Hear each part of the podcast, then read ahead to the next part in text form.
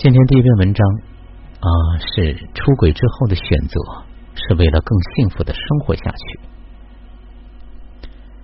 我在咨询中就见过面对丈夫出轨，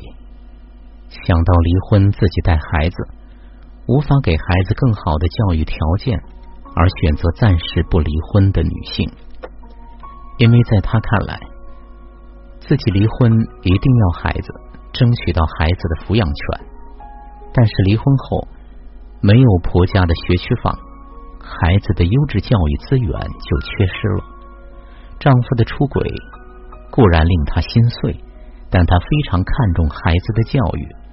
为了孩子有更好的教育，她愿意继续修补婚姻，维持婚姻的完整。我也有见过经历出轨而获得新生、变得更好的婚姻。但条件是：第一，两个人都愿意停下来，做很多的沟通，深入探究出轨的原因；二，出轨方真正了解和接纳被出轨方复杂和激烈的内心感受，能够承受住对方情绪上的痛苦；三，两个人都愿意花时间和精力去修复关系，重建信任，一步步去努力的改变。和完善自己，要做到这三点，实在是很不容易，需要经过至少半年以上的努力，经受很多的考验。有些人会在努力的过程中走不下去，最终还是决定放弃。比如妻子处理不好自己的情绪，一直走不出被出轨的阴影，无法用良好的表达方式诉说内心的伤痛。总是控制不住的去指责、去攻击丈夫，丈夫也不是内心强大之人，原来对妻子的爱的存款也没有足够多，就承受不住这样的指责和攻击。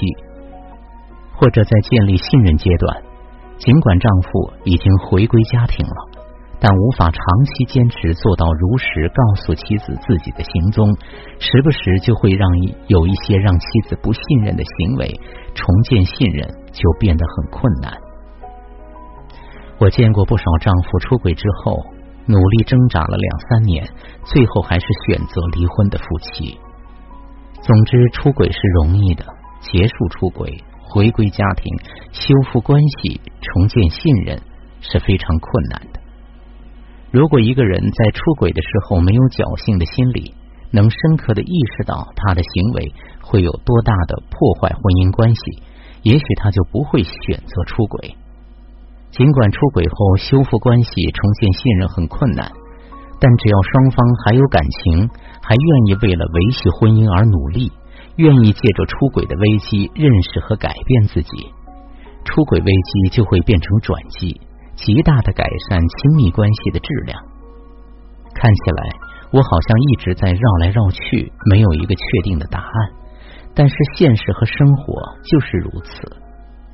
我想起我的一个来访者的故事，他一毕业就在一线城市的大企业工作，工作压力很大，他也一直很拼，收入当然也很不错，每个月月入几万，但都没有时间去花钱。直到一次加班累到胃出血，紧急就医，住院一周期间，他想了很多。生与死，人生的意义，自己到底要如何生活等等重大的议题。出院之后，医生叮嘱要避免过度劳累，不然还会复发。之后他就辞职了，回到老家三四线的城市，重新找了一份节奏和压力都比较小的工作。这份工作他做的得心应手，但又觉得好像人生不够充实。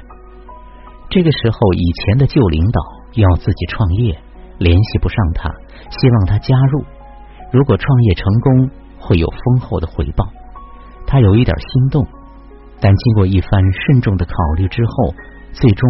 还是放弃了。他选择工作之余，开始学习新的东西，但是会经常调整自己，不会让自己太累，压力太大。他慢慢认清自己要的是什么。有健康的身体，有休息和放松的时间，工作可以赚到生活所需的钱，但钱多对他而言并不是最重要的，因为尝试、体验、选择、自我调整，他渐渐坚定了自己要过什么样的人生。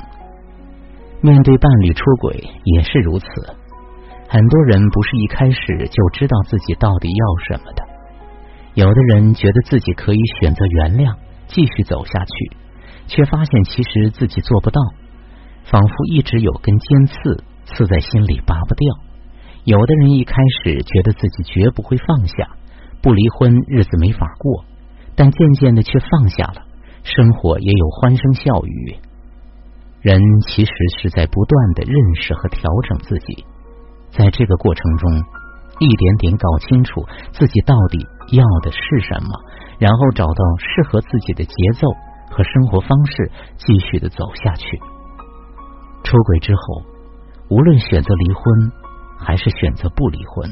都是为了更幸福的生活下去。其实，无论婚姻还是人生，没有标准答案。每个人都要走自己的路，探索自己，慢慢搞清楚自己要的是什么，愿意为此付出怎样的代价，然后选择，之后再看，再调整，直到最后可以坚定的走下去。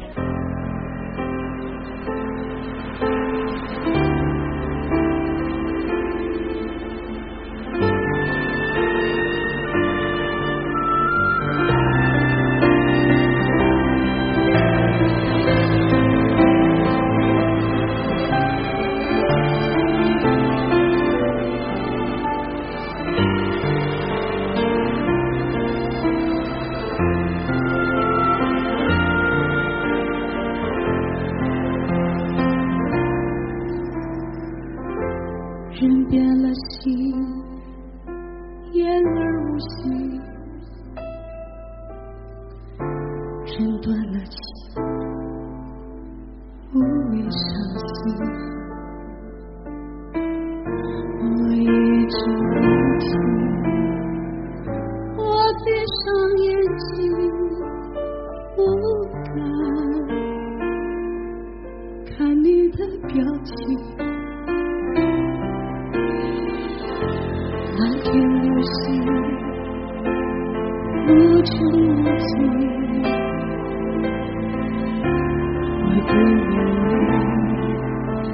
的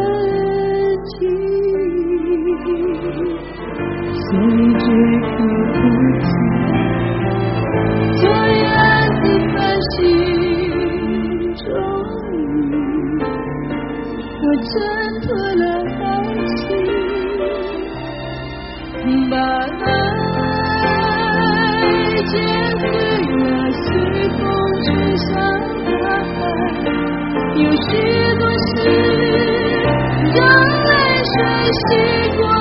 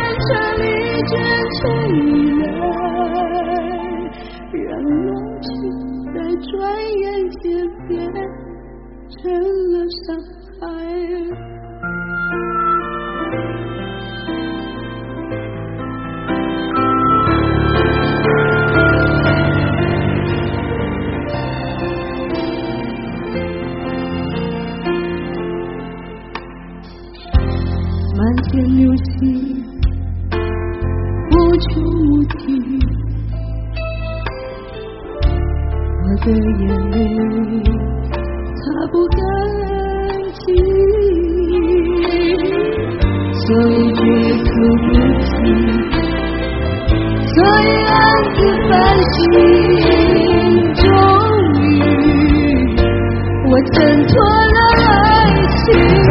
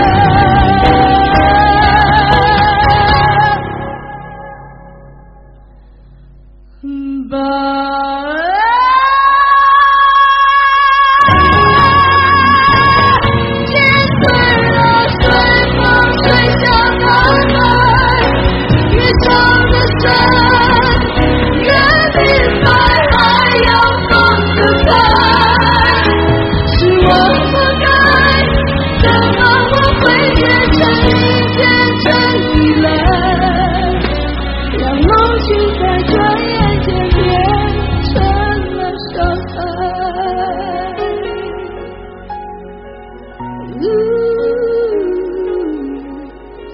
我剪不碎旧日的动人心怀。